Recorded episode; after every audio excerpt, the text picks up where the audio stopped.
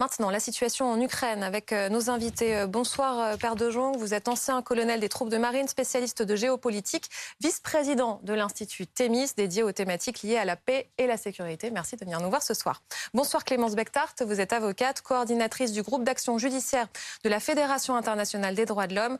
Vous représentez des victimes de crimes de guerre, de génocide et de crimes contre l'humanité dans des affaires en cours. Merci également d'être ce soir dans Polo News. Et bonsoir, Denis Strelkov. Vous êtes journaliste à la rédaction russe de RFI. Aujourd'hui, la chef du renseignement américain a pris la parole pour dire d'abord que Vladimir Poutine ne s'arrêterait pas au Donbass. On l'écoute. Le prochain mois ou les deux prochains mois de combat seront importants car les Russes tentent de redynamiser leurs efforts. Mais même s'ils y parviennent, nous ne sommes pas convaincus que les combats dans le Donbass mettront vraiment fin à la guerre. Nous pensons que le président Poutine se prépare à un long conflit en Ukraine au cours duquel il a toujours l'intention d'atteindre des objectifs au-delà du Donbass. Elle dit aussi qu'il euh, pourrait euh, euh, déclarer la loi martiale. Bonsoir Pauline Simonet. Si, on met bout à bout ces déclarations de la chef du renseignement américain, on comprend qu'il faut se préparer à une guerre qui va durer. Oui, effectivement, hein, elle décrit un Vladimir Poutine qui est convaincu qu'il ne peut pas se permettre de perdre cette guerre et qui ira jusqu'au bout, quel qu'en soit le prix, pour atteindre ses objectifs. Et selon les renseignements américains, il veut aller bien au-delà du Donbass. Il a d'autres objectifs en Ukraine, notamment euh, tout d'abord dans le sud du pays, hein, toute la région d'Odessa. Et puis, il chercherait à prolonger euh, sa présence, la présence russe, euh, vers le sud, vers la Moldavie et cette région séparatiste de Transnistrie. Mais ce que dit aussi la patronne des renseignements, c'est qu'à ce stade, la Russie n'en a pas les capacités militaires. Et c'est pourquoi le renseignement américain alerte, affirme que Vladimir Poutine va mettre en place des mesures drastiques très prochainement, qu'il pourrait décréter la mobilisation générale ou encore proclamer la loi martiale pour soutenir son effort de guerre. Il miserait aussi beaucoup sur un essoufflement à terme des Occidentaux. Mais en tous les cas, très clairement, pour les Américains, on se dirige vers un très long conflit. Et dans les prochains mois, il pourrait y avoir une, une aggravation, une escalade de ce conflit. Merci beaucoup, Pauline Simonet, pour ces dernières précisions. Sur l'utilisation de l'arme nucléaire, elle dit le président russe pourrait y recourir s'il pense qu'il perd la guerre en Ukraine et que l'OTAN est en train d'intervenir ou euh, se prépare à intervenir. Ça explique peut-être aussi les mots hier d'Emmanuel Macron qui disait qu'il ne fallait pas humilier la Russie. Oui, je pense que, en effet, dans le discours d'Emmanuel Macron, il y avait cette prise en compte du risque, on va dire, du syndrome de la bête traquée chez, euh, chez Vladimir Poutine. Et l'idée qu'on euh, est dans un jeu extrêmement dangereux dans la mesure où on ne sait pas jusqu'où va aller Vladimir Poutine s'il se sent acculé. C'est exactement ce qui était dit à l'instant. C'est-à-dire que ce qu'on a bien compris, c'est que Vladimir Poutine ne peut pas se permettre de perdre cette guerre. Mm.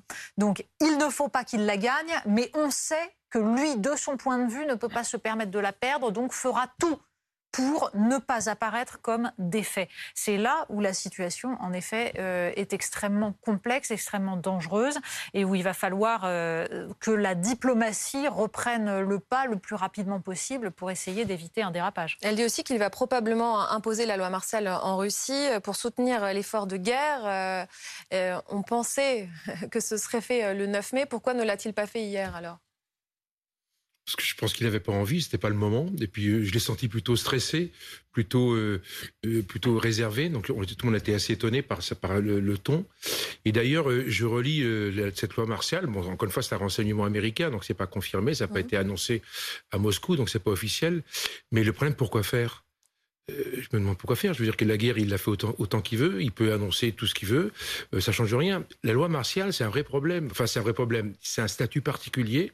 C'est un statut d'exception, si vous voulez, quelque part, qui fait que normalement, le pouvoir n'est plus détenu par les civils et pas que par les militaires. C'est-à-dire que théoriquement, Poutine, qui est chef des armées, va rester ce qui va rester chef des armées, mais tout, le système, toute l'organisation, si vous voulez, va se mettre en rang, en ordre derrière, derrière l'armée. Ce qui veut dire qu'il n'y a plus de parlement, vous plus le système fonctionne différemment, vous avez des contrôles dans, dans, les, dans les rues, etc. Donc c'est quelque chose qui s'adresse à son marché intérieur quelque part.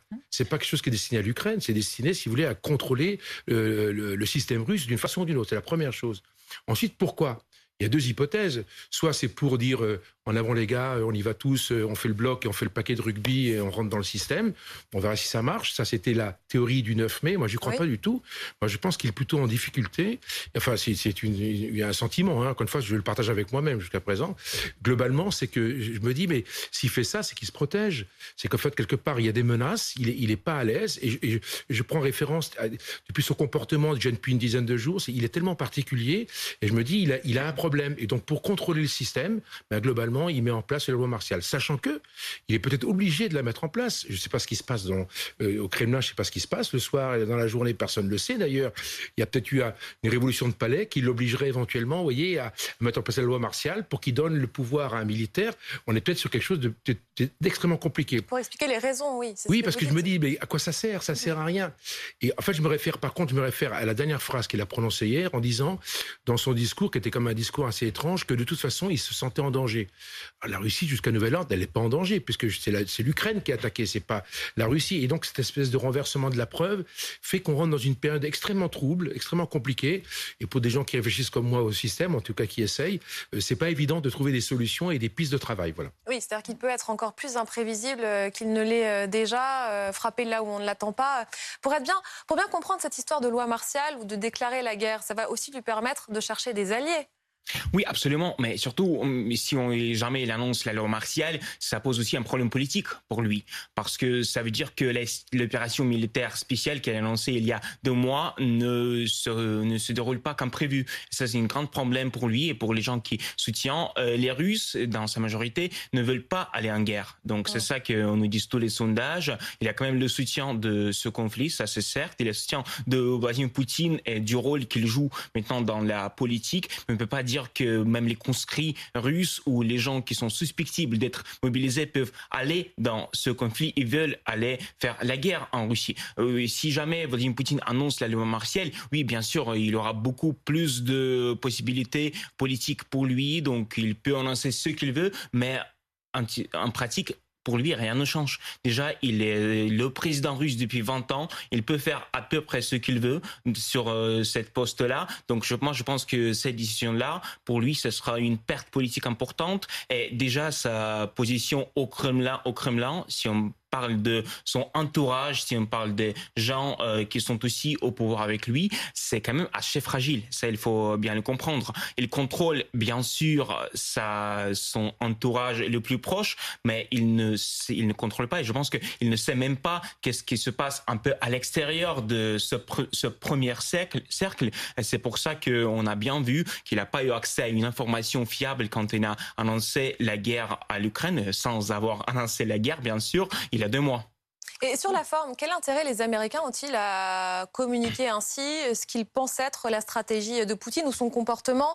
Je, cite, hein, nous allons évoluer dans les prochains mois selon une trajectoire plus imprévisible et, potentiellement une escalade. Bah, que ça, c'est la doctrine des renseignements américains depuis le début du conflit, à savoir cette idée qu'ils euh, vont systématiquement euh, faire preuve de transparence totale sur les renseignements qu'ils ont pour essayer à la fois de d'embarquer l'ensemble des alliés et de contrer la stratégie de Vladimir Poutine, qui est une stratégie de euh, mensonge, de renversement de la preuve et une stratégie en fait paranoïaque. Mais ça, c'est inscrit depuis très très longtemps dans le mode de fonctionnement de Vladimir Poutine, mais ça s'est visiblement amplifié. Le problème là-dedans, c'est que euh, de fait, les Américains euh, avaient annoncé l'invasion, ils ont eu raison. Euh, certains, notamment d'ailleurs même Volodymyr Zelensky, même Emmanuel Macron, euh, doutaient et ont fait part de ces doutes euh, ouvertement à ce moment-là. Pourquoi? Parce que la, la question, c'était pas celle de, des informations précisément, c'était l'interprétation de ce que va faire Vladimir Poutine. On n'est pas dans sa tête, et ce n'est pas parce qu'il masse des, des soldats qu'il a l'intention réellement et qu'il va franchir le pas, alors même que ça semblait à tout le monde totalement irrationnel et incohérent par rapport à ce qu'il faisait. Et là, en fait, c'est à peu près la même chose. La loi martiale, ça apparaît comme incohérent. On n'arrive pas à comprendre. Visiblement, les renseignements américains ont une taupe au Kremlin, on le dit depuis le début. mais ça ne signifie pas qu'on est dans la tête de Vladimir Poutine et qu'on comprend la logique qui est la sienne.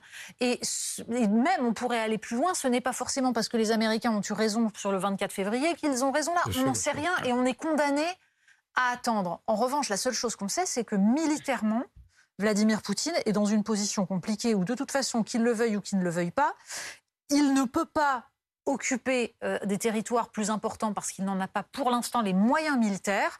Et euh, il, euh, il, est face, en fait, il est, il est totalement au pied du mur parce que l'armée russe a péché d'abord par le renseignement, en effet, une faillite totale du renseignement russe, une faillite en termes d'électronique, de maîtrise du ciel par les drones, c'est-à-dire tout l'armement moderne.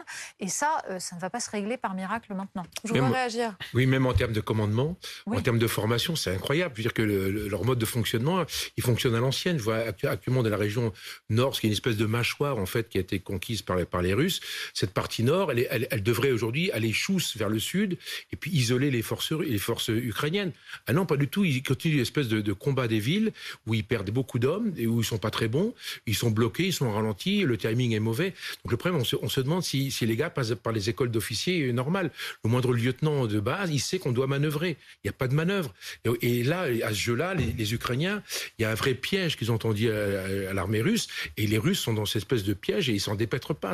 Accessoirement, on peut peut-être euh, observer aussi qu'au début, la stratégie était visiblement celle d'une occupation de long terme d'un pays, c'est-à-dire on ne détruisait pas les infrastructures. les Russes, au départ, ne pilonnaient pas, ils n'ont pas rasé.